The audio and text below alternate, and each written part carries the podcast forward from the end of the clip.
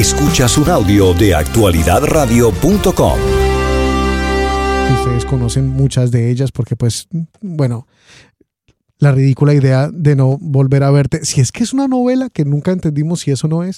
Eh, la buena suerte, La loca de la casa, Lágrimas en la lluvia. Y ahora está presentando una propuesta absolutamente diferente.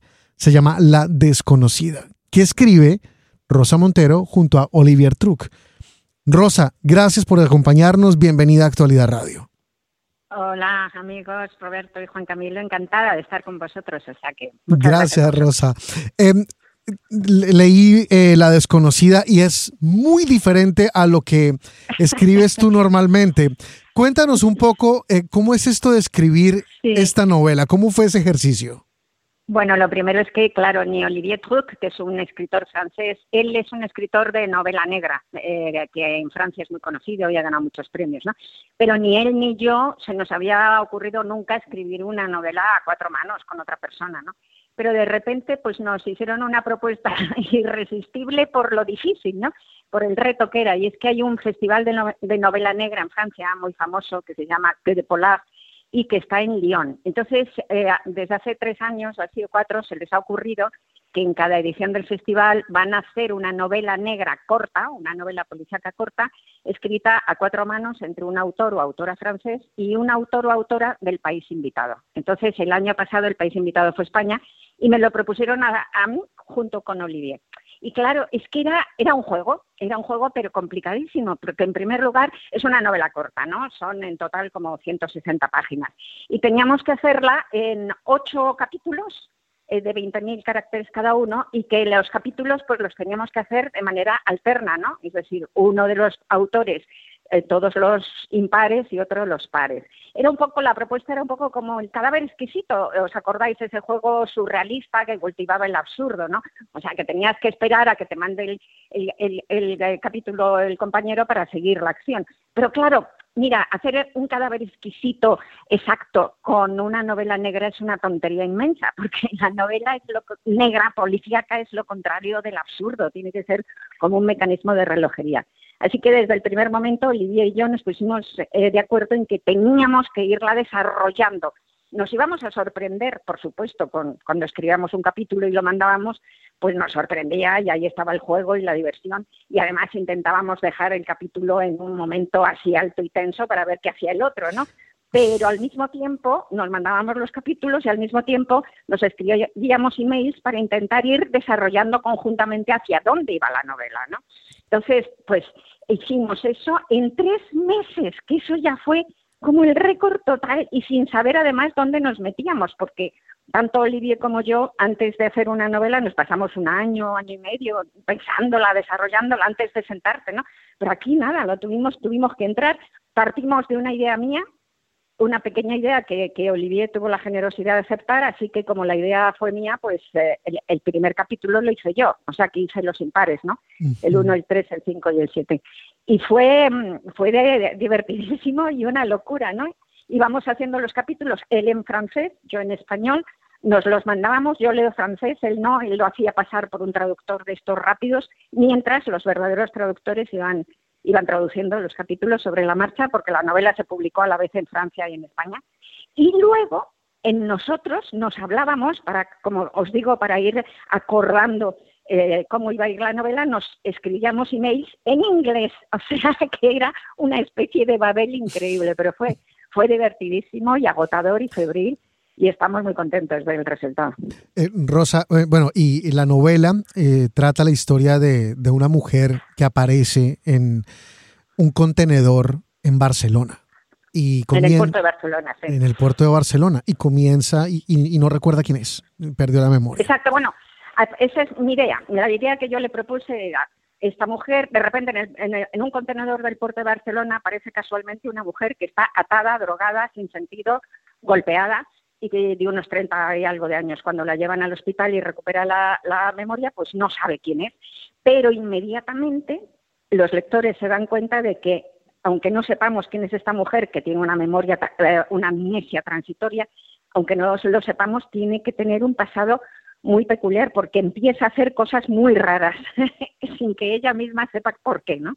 Entonces esa fue la idea que le di a, a Olivier y le dije, bueno, a partir de aquí podemos inventar lo que sea, porque era obvio que con este arranque pues iba a tratar la novela de, un caso de trata de personas, ¿no? De trata de mujeres, pero no sabíamos nada más. Y le dije a Olivier, esta mujer que no recuerda quién es, puede ser víctima, pero puede ser verduga, puede ser buena, puede ser mala, todo cabía, ¿no? Y a partir de ahí, pues empezamos a desarrollar los dos. Sí, ahí, ahí arrancan. Eh, Rosa, eh, se, se, siente la diferencia, además porque como es una novela policial, transcurre entre España y Francia, entonces se siente como que esta es la voz de la escritora española, esta es la voz del escritor francés, se alcanza a sentir como, como el cambio entre capítulos. Pues fíjate la gracia, eh, es que fue tan interesante hacer esta, este juego ¿no? literario. Yo creo que los dos primeros capítulos, el, uno, que es mío, y el dos, que es el primero de Olivier, yo creo que cuando se leen se ve una diferencia de estilo muy grande, ¿no? Muy grande. Pero lo fascinante es que todos los, los críticos, los periodistas y los lectores nos han dicho que a medida que vas metiéndote en la novela, se pierde eso, que hay como una unificación de estilo y que luego ya, cuando ya estás metido en la novela, ya no sabes en realidad quién está escribiendo, lo cual me parece un logro, ¿no? Mm, bueno, el logro primero es haber conseguido terminarla, os lo juro, en tres meses. O sea, eso ya es un logro espectacular. Y luego que tenga algún sentido ya también es un logro. Pero esa unión de los estilos yo creo que, que, que significa lo bien que, que, que hemos fluido los dos trabajando, ¿no? Se nos ha dado también, nos hemos divertido tanto que de hecho vamos a, a seguir. Vamos a hacer otra otra historia cuando terminemos las novelas nuestras que estamos haciendo, pues haremos otra historia, no con estos personajes y desde luego no en tres meses. O sea, no, no van a hacerle segunda parte porque tiene los personajes tienen muy buena pinta, o sea, dan como para que se convierta en una serie, en alguna saga, en alguna película. No, no, sí, película sí, nos la ha comprado Netflix. A los dos meses de salir la novela nos la compró Netflix y están haciendo una película con ella. Genial. O sea que también en francés y español. Eh, en, español, Netflix España, pero supongo que la querrán eh, sacar internacionalmente, claro. Genial. Rosa, a mí me suena ese ejercicio como algo muy ajeno, tristemente. O sea, un festival de novela negra en el que invita a dos autores para que escriban a cuatro manos, eh, no es algo que suene mucho como de este hemisferio. No es una práctica muy americana o latinoamericana siquiera. Eh, ¿cómo, ves tú eh, la industria, el sector en general de, de las letras en este momento? Mira, eh, estamos saliendo de, una crisis. La, literatura, la lectura siempre ha sido minoritaria, pero ha sido una minoría que ha ido creciendo desde, desde la época de los faraones, quiero decir. O sea, siempre esa minoría ha ido siendo cada vez más grande. ¿no? Cuando salió el cine, dijeron, se va a dejar de leer, mentira. Cuando salió la televisión, se va a dejar de leer, mentira. Siguió subiendo la lectura en el mundo cuando salieron los juegos de, Internet, se va a dejar de leer. No es verdad. Hasta hace ocho o nueve años que por primera vez se rompió esa tendencia al alza de la lectura, pero milenaria, quiero decir, o sea, que, es espectacular, ¿no? Yo estuve en Ciudad de México en un, en un simposio de educación que trató de este tema, ¿no? un simposio internacional, y ahí los expertos algunos decían, oh, oh, no, es Netflix y tal. Yo no creo que sea eso, para nada yo creo que lo que es eh, fue eh, los teléfonos móviles, los smartphones, los smartphones, ¿no?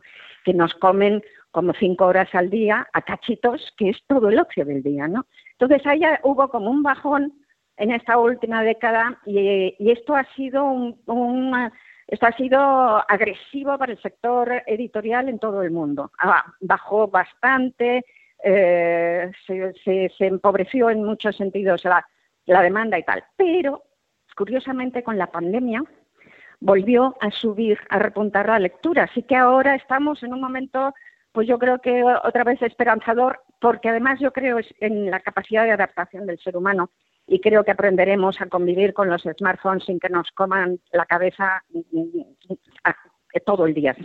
O sea, nos, tenemos que aprender a hacerlo, ¿no? Pero yo creo que lo conseguiremos. Rosa, eh, tú vas a abrir la Feria del Libro de Miami. Es eh, con la presentación tuya de La Desconocida, eh, esta novela, y es la edición número 40 de nuestra Feria del Libro. Eh, ¿Cómo, has visto la Feria del Libro de Miami? Pues mira, es que he ido a la feria hace mm, montones de años. Yo no recuerdo a qué edición fui, pero a una de las primeras. Y luego he ido varias veces más. A Miami he ido montones de veces. Y a la feria eh, del libro yo creo que habré ido cuatro o cinco veces, ¿no? Pero lo, mejor es que, de la pregunta que me has hecho, es que la primera vez no recuerdo qué edición era, no la primera, pero de las primeritas, primeritas, era una feria pequeñita, la recuerdo pequeñita. y luego fui yendo y fui viendo cómo iba creciendo y cómo iba creciendo. Y lo que sí te puedo decir es que todas las veces que he ido a la feria me lo he pasado genial. Me lo he pasado genial. Así que espero que en esta 40 edición, ¿verdad? En este, en este aniversario, en este cumpleaños tan redondo y tan bonito, pues que me lo pase igual de bien o, un poco mejor incluso. Rosa, gracias por acompañarnos. Qué placer tenerte en Actualidad Radio y nos vemos en la Feria del Libro, en la inauguración, que estarás tú el domingo 12 de noviembre abriendo nuestro 40 aniversario. Fenomenal. Muchísimas gracias, queridos. Un besito.